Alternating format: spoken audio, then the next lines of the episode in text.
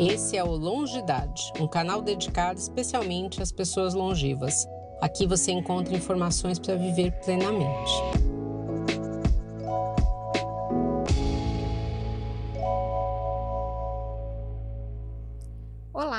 Seja bem-vinda, seja bem-vindo a mais um podcast do canal Longidade. Eu sou Poliana Souza, uma das cofundadoras deste canal, e vou te acompanhar nesse episódio, novamente acompanhada da minha parceira de Longidade, Morgane Rodrigues, também cofundadora desse canal. O Longidade é um canal digital dedicado a trazer informações sobre a longevidade. Aqui trazemos novidades e assuntos de interesse para serem debatidos com especialistas na área. No episódio de hoje, nós vamos continuar o assunto do último episódio. Uma sequência. Uma sequência. Esperada. Falando sobre, ainda sobre o Outubro Rosa e Novembro Azul, mas agora com enfoque no tratamento. Será que os 60 mais estão seguros para fazer tratamento oncológico? E para se manter por dentro das novidades para o público 60 mais, não se esqueça de se inscrever no nosso canal em todas as mídias e também de compartilhar com mais pessoas que se interessam pelo assunto. As nossas convidadas de hoje são a doutora Daniela Amaro, que vocês já conhecem do último episódio. A Daniela é médica oncologista do Hospital Israelita Albert Einstein, com especialização em oncogeriatria pela Sociedade Internacional de Oncogeriatria e cuidados paliativos pelo Instituto Palium Latinoamérica e Universidade Central da Catalunha. E a Ana Carolina Pires de Rezende, médica radioterapeuta, também do Hospital Israelita Albert Einstein. Sejam muito bem-vindas novamente para que a gente possa continuar essa conversa tão importante. Obrigada novamente, né? Obrigada. A gente estava falando bastante no episódio passado a respeito de questões relacionadas ao rastreamento, né? Mas se a gente rastreia, é porque a gente quer fazer o diagnóstico e a gente quer tratar. E existe um tabu muito grande que já vem melhorando ao longo dos anos, mas ainda é um tabu o tratamento do câncer de uma forma geral, seja ele é, de qual localização for, mas existe um tabu muito grande a respeito do tratamento oncológico em pessoas com mais de 60 anos. É, e é por isso que a gente vai fazer essa conversa hoje. Né? Eu acho importante, de novo, a gente desmistificar conceitos é, e entender que sim, é possível, mas como? Quem que quer começar falando um pouquinho disso pra gente? O idoso pode tratar? Vou começar com a Dani. Pode, pode sim. Vamos começar com mama, depois a gente fala de próstata. Pode ser, pode né? ser. A gente faz esses bloquinhos. É, então, a, a paciente 60 mais, ela não só pode, como deve, sim, tratar. A gente sabe que o tratamento do câncer de mama, hoje a gente tem uma variedade muito grande de opções. Cada vez a gente tem protocolos que mudam, questão às vezes a cada dois anos. Então, é uma evolução muito grande com medicamentos novos que saem até desse foco só baseado na quimioterapia, né? Que geralmente isso gera uma certa angústia no paciente, você ser submetido a uma quimioterapia. E se a gente for pensar nessa faixa etária dos 60 a mais, como a gente já tinha falado no, no episódio anterior, ele fica um pouco mais centralizado nesse, nesse subtipo do tumor que ele é relacionado à parte hormonal. Então, esses tumores que eles têm esses receptores hormonais, uma, a, grande, o, né, a grande estrela do tratamento é realmente eu fazer o bloqueio desses receptores. Então, essa paciente ela não vai ficar com um tratamento só focado na quimioterapia. Né? Eu vou, se eu tenho já um diagnóstico precoce, muitas pacientes não vão chegar aqui, elas vão fazer a cirurgia, vão lá para a Ana para fazer a parte da radioterapia e depois vão voltar para o oncologista para fazer esse bloqueio do hormônio. E quais são os sintomas que essa paciente vai ter com esse tratamento de bloqueio hormonal, né? Para pensar que impacto que eu vou ter na minha qualidade de vida. É, não vai atrapalhar com relação às outras comorbidades, pode bagunçar um pouquinho lá o colesterol, mas nada que essa paciente não consiga ter um manejo clínico muito bom, né? Pode trazer um certo prejuízo com questão à osteoporose, mas já faz parte da saúde da mulher. Você já fazer um manejo da saúde óssea, fazer densitometria regular, ver reposição de cálcio e vitamina D. Então, é algo também totalmente manejável. Pode trazer um pouco de dor articular. A gente tem opções de terapia hormonal que podem causar essa dor articular e outras não. Então, eu posso personalizar o tratamento dessa paciente. E eu tenho que pensar que é um comprimido que ela vai tomar uma vez por dia e fora esses sintomas relacionados à menopausa, às vezes aumentar um pouquinho mais de fogacho, um pouco mais ressecamento vaginal, que eu tenho outras opções que eu consigo tratar em qualidade de vida, eu vou conseguir fazer ela ter um tratamento excelente sem grandes, sem grandes impactos. Mais fácil né? do que tratar hipertensão e diabetes, né? Com certeza. Então, assim, é, é, é, extremamente seguro. E isso é tipo assim, ah, mas eu, eu, isso no diagnóstico precoce, mas e se eu não conseguir? Fazer o diagnóstico precoce, eu já tenho aquele cenário da doença metastática. Mesmo assim, o tratamento principal para esse subtipo hormonal ainda vai continuar sendo o bloqueador de hormônio. Então, por que, que eu vou privar essa paciente de passar por um tratamento que tem efeitos colaterais tão manejáveis e ela vai ter um grande benefício desse tratamento só baseado num estereótipo da idade? Tipo, ah, se ela tem mais de 60 anos, eu não vou tratar. Tem que tratar sim. Né? E se a gente for pensar mesmo na quimioterapia, então, nossa, eu cheguei nesse status que, por causa de um tratamento que já é com intuito curativo, muitas vezes a gente acaba sendo mais agressivo e eu vou partir para quimioterapia. Hoje a gente consegue fazer, uh, né, esse é um dos grandes papéis do oncogeriatra, né, e que a gente uh, ressalta que essa paciente, antes de iniciar a quimioterapia, ela passe por uma avaliação individualizada para ver todas as consequências que ela pode ter de perda, né, com essa quimioterapia, onde eu consigo atuar para evitar que ela tenha efeitos colaterais, a gente consegue manejar esses efeitos muito bem, personalizar de uma redução de dose, adaptar para que ela consiga ter ah, esse tratamento com intuito curativo e, e conseguir ter uma boa qualidade de vida. Se a gente pensa em outros tipos de tumor, que não esse relacionado à parte hormonal, a gente tem um triplo negativo, o HER2 que a gente fala, o que, que, é o tratamento do HER2? Do mesmo jeito que no tratamento hormonal eu vou lá e eu bloqueio esse receptor do hormônio, para paciente que é HER2, eu vou lá e eu bloqueio esse receptor que chama HER2, que é um, um, receptor de proliferação celular. Normalmente a gente já tem no nosso corpo esse HER2 em outros órgãos, como o coração, por exemplo, que ele vai fazer uma regeneração celular. Quando essa paciente ela tem uma hiperexpressão, é isso, é esse mecanismo que o tumor ele vai usar uhum. para se proliferar e fazer uma grande quantidade de células. Então, o que, que eu faço? Eu bloqueio. bloqueio. Né? Então, isso é feito com uma injeção, que ela, efeito colateral, ela só pode ter um risco maior, por exemplo, de alteração cardíaca, por causa desses outros órgãos que eu tenho o HER2. Mas que eu vou acompanhar essa paciente com um ecocardiograma, vou fazer todo um manejo para que ela passe por todo esse tratamento em segurança. Então, mesmo assim, não é aquele bicho de sete cabeças, né? E é um tratamento altamente eficaz. Hoje a gente já tem mais de um tipo de bloqueador do HER2, inclusive tem pacientes que fazem o que a gente chama de duplo bloqueio, né? E a resposta, sim, é excelente. Tá? Independente tá? da idade. Né? Independentemente né? da idade. Quando a gente vai ver, a, por exemplo, o triplo negativo, a gente já tem terapias que são mais direcionadas para a terapia-alvo, e até o que a gente fala da imunoterapia. Hoje, a que a gente vê a maioria das entrevistas, né, para câncer de mama, se para tumores em geral, eles falam muito da imunoterapia como um tratamento promissor, porque aí eu uso o próprio sistema imunológico da paciente para combater o tumor. Também em questão de efeitos colaterais, totalmente manejáveis. Se a gente pensa num risco, ela pode ter outros efeitos autoimunes. Então, eu não vou só estimular meu organismo a ter uma resposta autoimune contra o tumor. Pode, por exemplo, desenvolver um diabetes autoimune? Pode, mas são todos riscos muito baixos. Uma pneumonite, atacar o pulmão? Pode, 1, 2%. Então, é uma coisa assim, bem baixinha à frente do benefício de uma medicação que também de efeitos colaterais os pacientes toleram muito bem. Tem pacientes que tomam por anos e estão super bem com a medicação. Com relação à terapia-alvo, a gente tem muito agora voltado para a mama, mais para aquela paciente um pouco mais jovem, que é a paciente que tem a mutação do BRCA, que a gente fala que são os tá. inibidores da PARP. Ah, se a gente for pegar, hoje, os estudos, eles vêm mais com essa tendência de incluir a população 60 mais, e inclusive você ter estudos de vida real.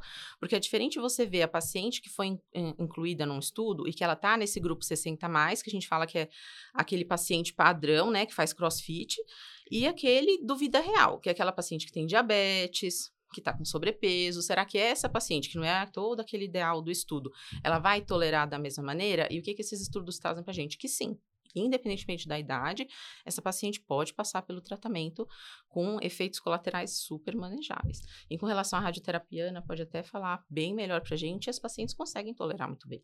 E aí, Ana, pode fazer radioterapia? Com certeza. Quais são os riscos? é que eu acho que as pessoas ainda têm a visão da radioterapia lá dos seus primórdios, né? Queimaduras, lesões importantes, efeitos colaterais graves. Infecção eu queria de pele. Infecções. É. Então, eu queria que você primeiro é, contasse para as pessoas o que é a radioterapia, é. porque eu acho que grande parte das pessoas, né, no seu dia a dia, não fazem ideia do que é a radioterapia. O estigma é muito ruim, né? Então, assim, existe um estigma muito ruim da radioterapia justamente com tratamentos arcaicos, quando eu dou aula de radioterapia básica, eu mostro umas fotos que não são tão antigas e é. que parece cena de terror, assim, porque realmente mudou muito a radioterapia. Então, o que, que é radioterapia? Radioterapia é um tratamento que usa radiação e essa radiação ela vai ser usada, usada de forma localizada para eliminar células tumorais. Seja, eh, seja esse, esse tratamento pós uma cirurgia, que você vai eliminar células tumorais que possam ter ficado e a gente não consegue quantificar, seja para pacientes que não podem ser operadas, inclusive pela idade, Exato. inclusive por comorbidades, por outros problemas de saúde, que a gente vai ter que fazer essa rádio. Estou falando de mama, né? Mas radioterapia ela é utilizada em diversos tipos de câncer. E a pessoa com 60 a mais, pessoas mais maduras, com mais idade, podem fazer radioterapia, inclusive é uma modalidade Exato. de tratamento pouco mórbida e que é usada quando existem restrições para outros tratamentos, né? E todos os efeitos colaterais da radioterapia, eles vão ser localizados também.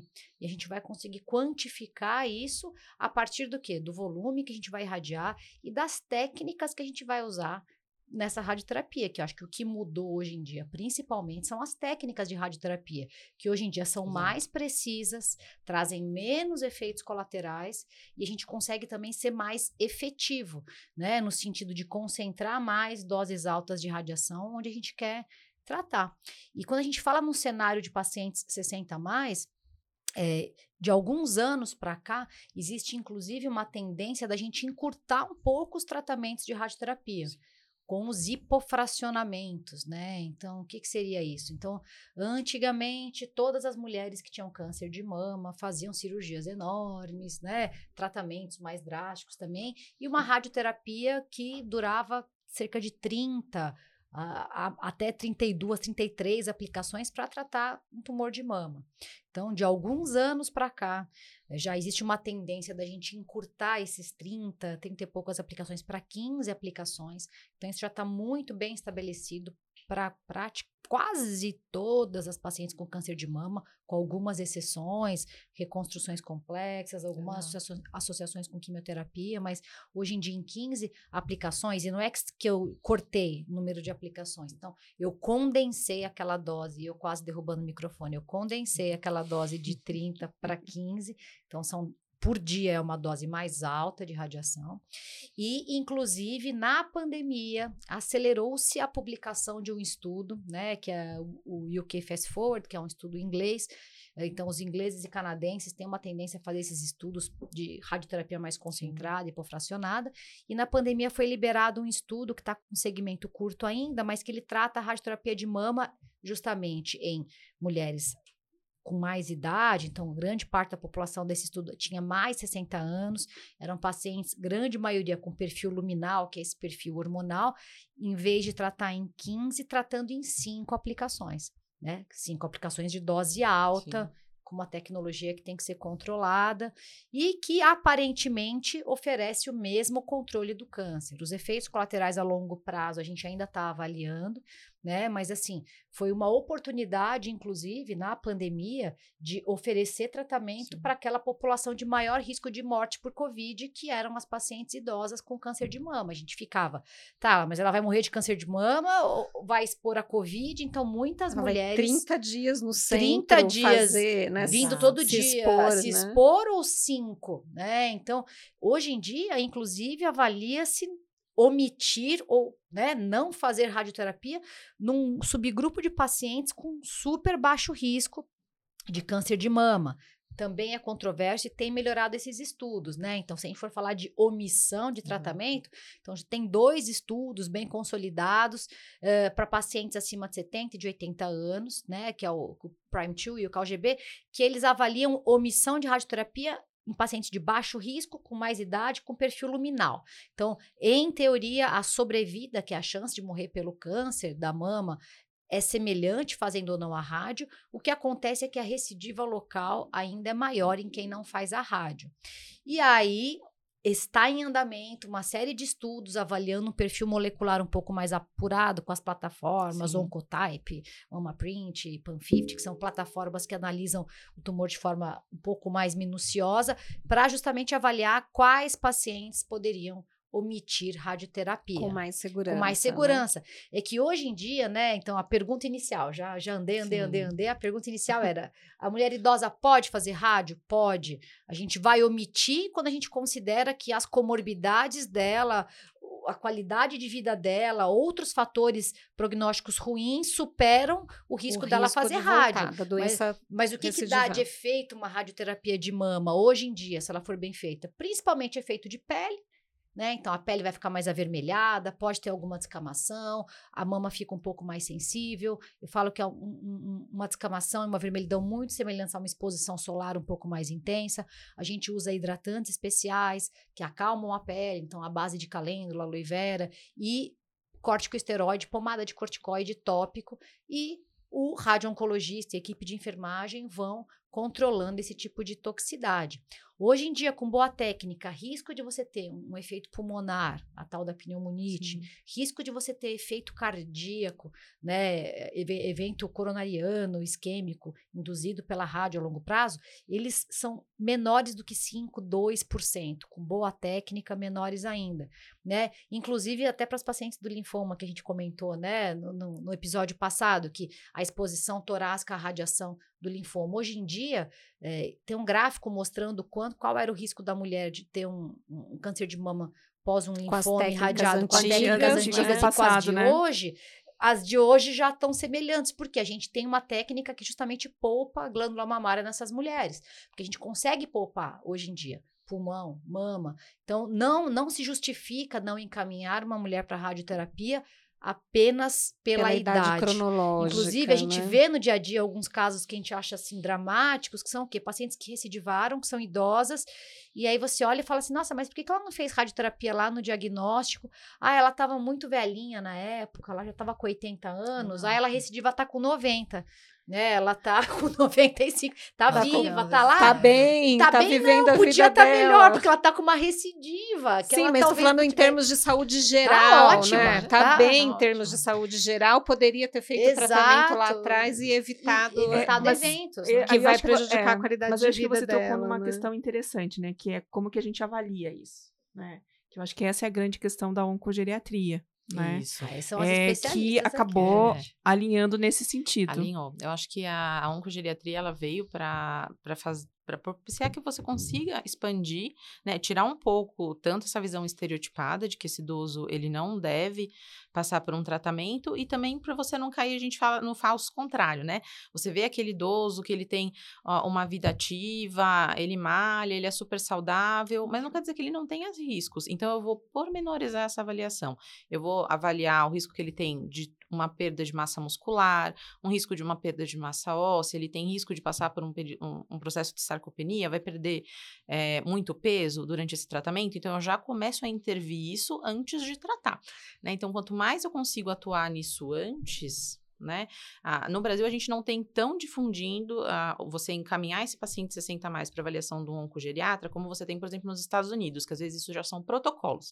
Esse paciente ele já vai passar por um tratamento oncológico, eu já encaminho ele antes de ir pro oncologista, porque ele, digamos assim, que ele já vai prontinho, né? Eu vou, tipo, fazer barba, cabelo e bigode e vou mandar lá pro oncologista tratar. avalia tudo, né? tudo avalia direitinho. a funcionalidade, o Exato. quanto ele é independente ou não. E quanto mais eu preparo né? esse, esse paciente antes, eu consigo fazer com que ele passe de modo mais seguro e com menos impacto por esse tratamento. E tolere melhor Tolere os tratamentos. melhor. né? Isso que a Ana falou também, de você hoje ter essa, essas ferramentas do Oncotype, você ter análises mais pormenorizadas. Hoje a gente consegue também muito omitir quimioterapia em pacientes que têm um diagnóstico precoce, então não não necessariamente esse paciente vai para químio, que antes era uma coisa que você fazia mais na dúvida, ah, vai que tem o risco, vamos pelo que é mais seguro, faz a quimioterapia. Hoje a gente vê que não, você tem pacientes que você não precisa submeter ela a químio. Então eu faço lá um teste, um exame de sangue, consigo ver qual que é o, o fator de risco que essa paciente tem de ter uma recidiva, de voltar a ter o tumor, e eu consigo fazer uma decisão melhor se eu vou fazer a quimioterapia nela ou não. Então eu consigo preparar melhor o paciente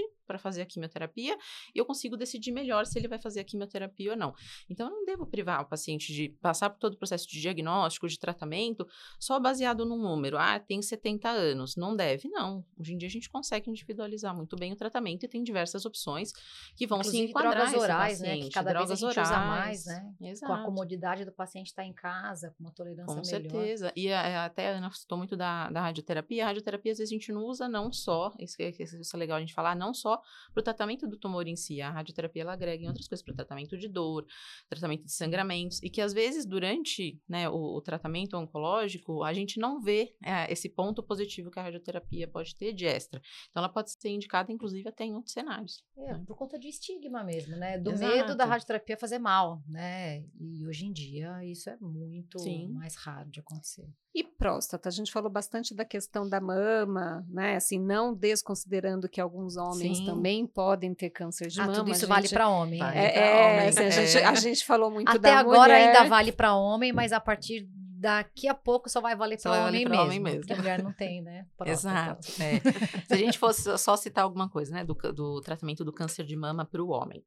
Geralmente, o câncer de mama no homem é mais relacionado com essa parte mais precoce, mais com as alterações genéticas. É um tumor raro, uh, mas quando esses pacientes têm, eles também têm muita versão luminal, e aí eu vou tratar igual a mulher. Eu tenho só hormônios mais, é, bloqueadores de hormônios mais específicos que eu uso para o homem, mas também segue essa mesma linha de operar, eu avaliar se tem que fazer químio. O homem também faz, é uma opção que vai ser a avaliação da, radio, faz da radioterapia. São tumores também mais agressivos. Mais agressivos. Então, assim, é o mesmo processo que eu vou passar para a mulher. Agora, o câncer de próstata em si. Né? Então, a gente tá, comentou um pouquinho no episódio anterior que eles focam muito entre você fazer o rastreio do PSA ou não, considerando se eu vou tratar ou não uma doença que, na sua base, ela tem uma evolução muito lenta. Então, esse é o padrão convencional, né? A gente tem casos mais agressivos do câncer de próstata, mas o comum é que esse, uh, esse tumor, ele evolui de forma muito devagar. Então, se eu consigo um diagnóstico mais precoce, eu vou fazer tratamentos que eles são mais direcionados. Então, eu avalio se esse paciente consegue só operar, nem sempre ele vai tirar toda a próstata, ele pode só fazer uma retirada parcial. Eu aumento a chance desse paciente conseguir fazer uma radioterapia, se eu tenho um diagnóstico precoce, que é um tratamento que não vai trazer uh, grandes efeitos, a gente pensa mais imediatos, né? Tem uma sintomatologia que a Ana pode até depois falar bem melhor do que eu, com relação à localização, né? Que você vai fazer essa radioterapia e um risco um pouco uh, a longo prazo, lá mais de 10 anos, que nem a paciente que fez a radioterapia no tórax, o paciente quando vai fazer a radioterapia na próstata, ele tem alguns fatores de risco a longo prazo mas que também são tratamentos muito bem tolerados e de excelente resposta e com intuito curativo. Então, eu não vou culpar esse homem, por mais que ele tenha mais de 60 anos, de fazer um tratamento curativo. Uma das coisas que às vezes eles pegam, não assim, de fazer o rastreio ou não, é porque a gente faz muito direcionado para o tratamento da próstata o bloqueio hormonal, né? O que a gente fala que é o ADT. Então, quando eu faço esse bloqueio, eu faço uma redução muito acentuada da testosterona desse paciente. E isso traz realmente efeitos colaterais indesejados. Esse paciente ele vai perder massa muscular. Se eu estou falando de um paciente que já tem essa faixa 60 anos ou mais, a partir do momento que ele perde massa muscular, ele pode ficar mais instável, aumentar o risco de fragilidade, de queda. A própria baixa da testosterona, quando eu bloqueio né, essa parte hormonal, aumenta o risco de osteoporose, então o risco dele ter uma queda, de ter uma fratura ah, que são efeitos indesejados, e também a gente não pode esquecer da parte de libido e ereção, que a gente fala assim, tipo, ah, o grupo 60 mais, ah, por que, que eu vou me preocupar com vida sexual? O idoso não faz sexo. Faz sim. Faz, né? Faz, né? Um tem um episódio de sexualidade, se você acha que não, vai lá assistir, né? Então a gente fala, isso traz um impacto. Então, muitos homens às vezes não querem tratar, ou você tem que realmente pormenorizar e discutir o tratamento com esse paciente, porque tanto a cirurgia da próstata em si, quanto esse bloqueio hormonal, você pode trazer um impacto na vida sexual desse paciente. Mas isso não é impeditivo para ele tratar. É que quando eu falo que a gente falou aquela idade mística, né, dos 70 anos, por que, que o guideline vai falar para mim que a partir dos 70 anos eu não faço o rastreio? Porque o que eles consideram, como eu tenho uma evolução muito lenta desse tumor, a partir dos 70 anos, realmente a maioria dos pacientes não vão ter sintomas desse tumor. E é o que eu falo, por que, que eu vou tratar esse paciente se ele tem um tumor? que a gente considera que não, ele não vai ser a ameaça central à vida dele, a gente não espera que ele vá morrer do câncer, né, a partir dos 70 anos. Ele tem uma doença que não tem sintoma nenhum, e aí eu vou fazer um tratamento para ele que ele pode perder massa muscular, cair, ter uma fratura, perder vai ficar com osteoporose, vai perder libido. Eu vou causar tudo isso nele. Ele vai ter fogacho, igual a mulher tem, os calorões. Será que vale a pena eu fazer isso? Eu falo assim, não cabe a nós decidirmos isso ou não né? Não é uma decisão que ela tem que ser assim paternalista, tem que ser do médico. Eu acho que tudo você tem que compartilhar com o paciente, né? Explicar para ele, falar assim, ó, se a gente diagnosticar o tratamento é esse, as consequências vão ser essas. Você vai querer tratar ou não? Tem pacientes que não querem e a gente tem pacientes que querem tratar. Então, tudo, assim, na pacientes próstata... de 90, 95 que anos que, querem ser tratados. Que quer ser tratado. E às vezes tem pacientes que, que, você pega com 60 anos, que você fala, nossa, vai viver até os 100. Quer tratar? Ele chega e fala, não. Porque eu não quero perder minha vida sexual, não quero tratar. Tem gente que acha um absurdo, fala, nossa, mas ele vai viver um montão ainda. E vai viver com câncer, não vai tratar? Não, ele não quer tratar.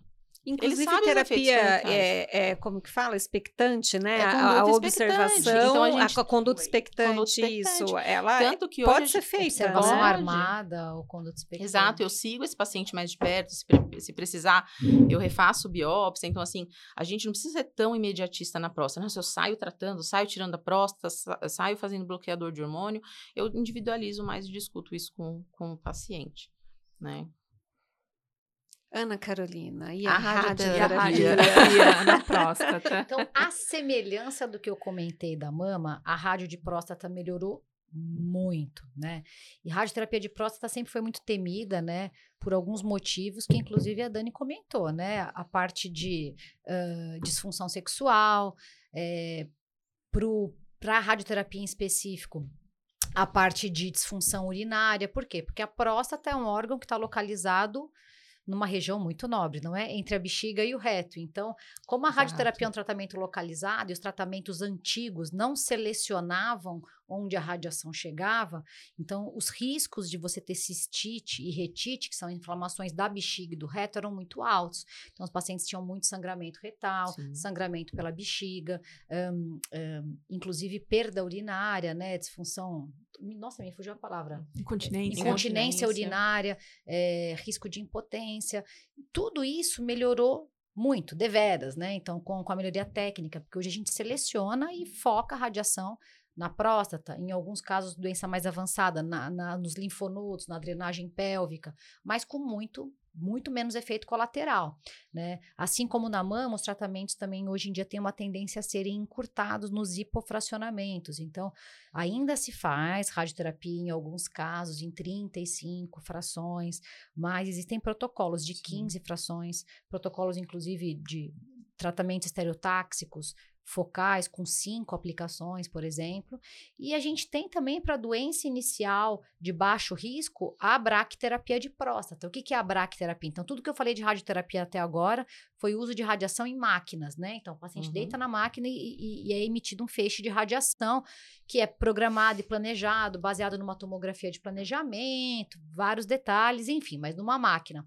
A bracterapia, ela difere como? Você faz um implante com agulhas e sementes radioativas na próstata. Então, é um procedimento único, o paciente está sedado, então não se preocupem, ninguém fica acordado vendo essas agulhas, Exato. né? Mas são agulhas que são introduzidas no períneo até atingirem a próstata e é um tratamento que a gente fala dose única, porque ele, essas, essas sementes são inseridas e esse é o tratamento de radioterapia. Essas sementes elas vão eliminar radiação lentamente até se exaurirem e dão conta de eliminar tumores iniciais na próstata até como um tratamento exclusivo, sem o paciente precisar ser operado, né? Então, existe isso e inclusive a omissão que a Dani já, já comentou. Então, existe uma tentativa justamente da gente descalonar. Então, é diminuir a quantidade de tratamento que a gente faz para pacientes de baixo risco, Exato. tanto da mama como da próstata.